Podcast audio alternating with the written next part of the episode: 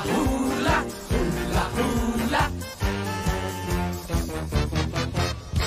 Dez entre dez brasileiros preferem feijão. Olá, amigo e seguidor.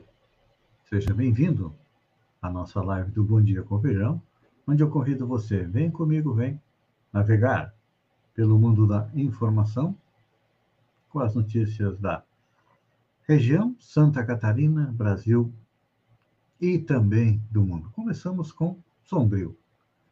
Presidente da Câmara de Vereadores de Sombrio, vereador Jean Albino, participou da solenidade organizada pela Prefeitura Municipal em homenagem ao Dia da Mulher, onde foram também homenageados ex-prefeitos e vices, além de assinada algumas ordens de serviço no dia 8 de 3. Falando em desperdício de dinheiro público, ah, isso está acontecendo aqui na minha querida e amada Balneário Gaivota. É. Na sessão do dia 7 de 3 da Câmara de Vereadores, o presidente Fernando Dutite questionou a administração pela compra de um container que está apodrecendo em frente à garagem municipal. Disse ele: é um desperdício do dinheiro público pela atual administração. Se não vai usar, por que motivo compra? Questionou Fernando Dutite. Com certeza pode ter sido para ajudar é, algum amigo. final do campeonato de futebol sintético em Balneário Rui do Silva, de acordo com o Departamento de Esportes, em função do temporal que aconteceu, nessa segunda-feira não aconteceu a final, foi transferida para o dia 14 de março, na próxima é, segunda-feira. E a Câmara de Vereadores de Santa Rosa do Sul, devido à falta de energia elétrica, acabou transferindo acessando. Tentaram fazer a luz de velas, não deu certo, então acabaram transferindo é, para ontem, a data de ontem. Estado já tem dados para decreto que desobriga o uso de máscara. O decreto que desobrigará o uso de máscara em Santa Catarina, vem sendo discutido internamente pelo governo do Estado, deve ser publicado no próximo sábado, dia 12. A medida fará parte das ações de desativação da emergência sanitária no Estado. A pressão por parte de movimentos de grupos que pedem fim de máscaras nos municípios, que têm lançado próprios decretos, desobrigando o uso e contrariando a norma.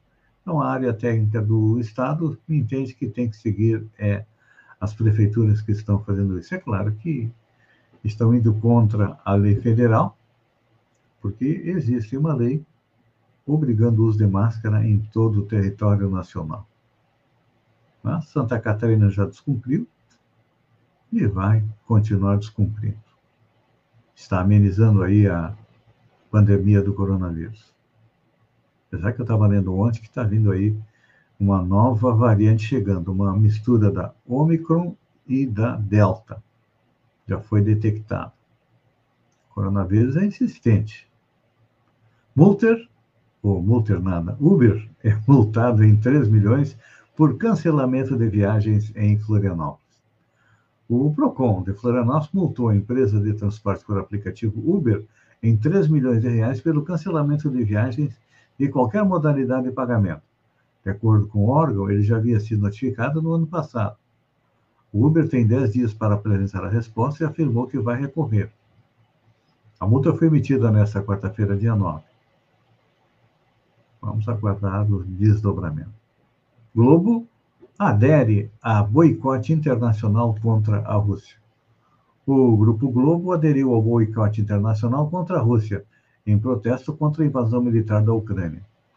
O conglomerado brasileiro interrompeu negócios com o país, suspendendo novos licenciamentos de produções russas para seus canais de TV e streaming. A decisão de não negociar mais novelas e séries com as empresas russas foi por tempo indeterminado. Segundo o jornal Folha de São Paulo, não há prazo para a retomada das operações de compra ou venda de conteúdo com parceiros comerciais russos, embora o conteúdo russo seja irrelevante para a Globoplay e canais pagos do grupo. o Globo tem faturamento bom é com a venda de novelas para a Rússia. Olha só que notícia boa. Pela primeira vez, o Brasil terá mapeamento sobre racismo religioso. Pela primeira vez, o Brasil terá um mapeamento sobre o racismo religioso a partir do levantamento de casos de violências contra comunidades tradicionais das religiões de matriz africana e do perfil das tradições dos terreiros em todo o território nacional. Idealizado pela Rede Nacional de Religiões Afro-Brasileiras e Saúde, RENAFRO, e o terreiro Ilé Omulu Oxum, o projeto Respeite Meu Terreiro vai traçar um raio-x para revelar o racismo religioso que não é visível nas estatísticas oficiais, além de construir um panorama sobre os terreiros presentes no país, suas tradições e relações com a comunidade. A iniciativa tem apoio da organização internacional Race and Equality, ou seja, raça e igualdade. É que os dados oficiais a respeito de ataques a terreiros muitas vezes estão defasados porque, em grande parte deles acontece a subnotificação, como existe nos outros crimes. As polícias é, apresentam suas estatísticas, com exceção dos crimes violentos, que são é, sempre feita o boletim de ocorrência, crimes comuns como roubo, muitas vezes outras coisas mais furtos, as pessoas acabam não indo é, registrar a ocorrência porque sabem que nada vai acontecer. E mesmo acontece também quando há agressão a templos de religião de origem africana. Todos deveriam conviver em paz, cada um com a sua clientela, com seus fiéis, mas tem gente que é intransigente, acredita que a sua religião é a única verdadeira, enquanto que todas elas são verdadeiras. Quem são os clubes com mais títulos nacionais e internacionais no século? É. A temporada 2022 começou com dois novos campeões: o Atlético Mineiro, vencedor da Supercopa do Brasil, e o Palmeiras, campeão da Copa Sul-Americana. Vencedor de três títulos em 2021, Brasileirão, Copa do Brasil e Mineiro, o Galo deu um salto na lista dos títulos do século XXI. Já o Palmeiras, que vem conquistando títulos praticamente todo ano, é outro que encostou na turma de cima. Fazendo um apanhado das conquistas nacionais e internacionais no século XXI, o Flamengo lidera com 10 troféus, seguido pelo Corinthians com 9. Já o Palmeiras, com os títulos recentes, pulou para a terceira posição com oito títulos. O Galo, por sua vez, empatou com o rival Cruzeiro e com o São Paulo com seis títulos. E fechando aí, nós temos o Internacional é com sete títulos. Você sabia que o iPhone SE vendido aqui no Brasil é o mais caro do planeta? É verdade. O iPhone SE, apresentado nesta terça-feira, tem preços variando em todo o mundo, mas o praticado pela Apple aqui no Brasil é o mais caro do planeta. O mesmo acontece com o iPad Air e o Mac Studio, também apresentados nesta terça. As informações são do portal Nukeni, que fez um levantamento dos preços praticados pela Apple em 37 países.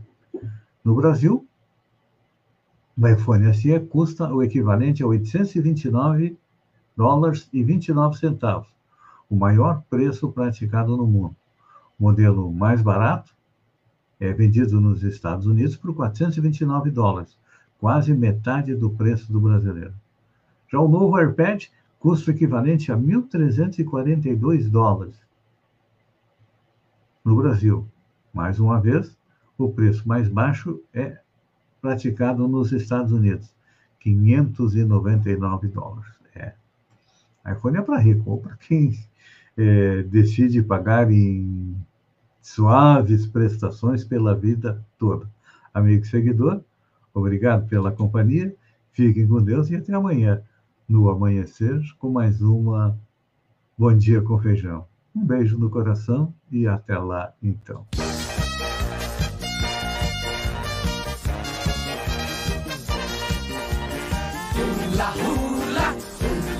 Amigo e seguidor, seja bem-vindo ao podcast que une a reflexão matinal e o Bom Dia com Feijão. Vem comigo navegar pelo mundo espiritual e pelo mundo da informação.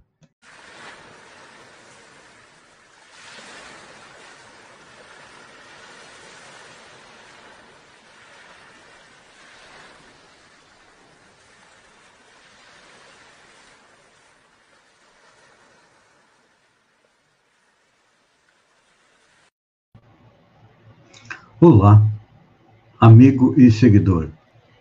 Seja bem-vindo à nossa live diária da Reflexão Matinal, onde eu e você vamos em direção ao nosso coração para lá, como jardineiros espirituais, elevar templos às nossas virtudes, fazendo com que virtudes e qualidades cresçam, floresçam e frutifiquem no nosso coração nos alimentando nessa longa jornada em busca da felicidade. E como ainda estamos a caminho, todos nós temos vícios e defeitos que precisamos arrancar do nosso coração.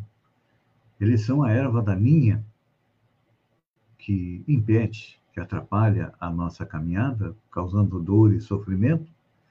Então, temos que arrancá-los. Enquanto não podemos arrancá-los, vamos enterrá-los bem fundo cavando masmorras para eles para que atrapalhem o mínimo possível. Nossa reflexão de hoje é Lucas capítulo 15, versículo 20. É parte da parábola do filho pródigo e diz o seguinte: E levantando-se foi para seu pai. Vinha ainda longe quando seu pai o avistou e, compadecido dele, correndo, o abraçou e beijou. É, o reencontro. Pai e filho. É emocionante este trecho da parábola do filho pródigo. Lembram o que aconteceu? O filho pediu a seu pai a sua parte dos bens e foi para o mundo. Passou inúmeras dificuldades, até que, cansado de sofrer, lembrou-se que na casa do seu pai ele tinha tudo o que ele precisava e retornou. É. Mas o pai, ao ver o esforço do filho, não permaneceu imóvel, correu para ele. Esta parábola simples e singela é importante a gente lembrar que Jesus sempre falava por parábolas, ou seja, utilizava exemplos, coisas do dia a dia, para nos legar um ensinamento. E o filho pródigo somos nós, e o pai é Deus. É. Então é assim que Deus age conosco. Ao perceber em nós a menor disposição para reconsiderar atitudes equivocadas, corre ao nosso encontro, fortalecendo a nossa vontade ainda débil. Quase sempre, nem percebemos a ajuda de Deus, porque nós ainda percebemos Deus muito distante de nós, como se estivesse lá no alto dos céus, como colocam alguns segmentos religiosos, e não percebe que em Deus vivemos, em Deus nos movemos, como dizia o apóstolo Paulo. Porque um dos atributos de Deus é estar em todos os locais, em todos os lugares, o tempo todo. Até podemos dizer que nós estamos é, imersos em Deus. É como se estivéssemos no mar, mergulhando, com a água à nossa volta. O mesmo acontece com Deus. Deus está sempre à nossa volta. Compreende o nosso pensamento, nos conhece, sabe que uma das suas leis que ele estabeleceu para o universo é a lei de progresso, sabe que todos nós, um dia, vamos chegar à condição de espírito puro. Só que por amor, ele nos deu o livre-arbítrio quando chegamos no reino nominal, ou seja, a capacidade de decidir. O animal age por instinto, por impulso. Nós humanos não. Nós pensamos, nós meditamos, nós tomamos decisões, e é claro que a tomada dessa decisão gera o quê? A lei de ação e reação. Então, hoje nós percebemos um exemplo. A guerra entre Rússia e Ucrânia. Todos aqueles envolvidos já estava na sua programação encarnatória a necessidade de passar por essa dificuldade, por essa dor. É claro que nós devemos procurar de todas as maneiras minimizar a dor, o sofrimento dos nossos irmãos, mas cada um de nós colhe aquilo que plantou. O exemplo é o filho. Ele colheu o que ele plantou. Ele pediu ao pai a sua herança e foi gastar a herança. Bebeu, comeu, se divertiu, ficou pobre, comia comida de porcos. Lembrou do pai, e quando chega, o pai vai recebê-lo. O mesmo acontece conosco. Quando nós, cansados de sofrer, nos lembramos de Deus, ele sempre estende a mão para todos nós, porque sabe o que vai no nosso íntimo, e quando realmente nós temos disposição para mudar a nossa vida, fazer a nossa reforma íntima a partir da nossa autoanálise, ele sempre encontra meios de fortalecer a nossa vontade, que é fraca. Muito fraca. A nossa fé é menor que um grão de mostardas. Lembram-se que Jesus disse se tiverdes fé do tamanho de um grão de mostarda, fareis milagres? Nós não conseguimos nem fazer o milagre, muitas vezes, de mudar a nossa própria vida, cansados de sofrer. Então, Deus, a todo momento, está de braços abertos, aguardando cada um de nós, seu filho pródigo. Que cansado de sofrer, o busque para quê? Para procurar, primeiro, veio o arrependimento dos erros. Depois vem a expiação. É o que está acontecendo hoje lá na Rússia, com aquela, na Rússia e na Ucrânia, com aquela população sofrendo.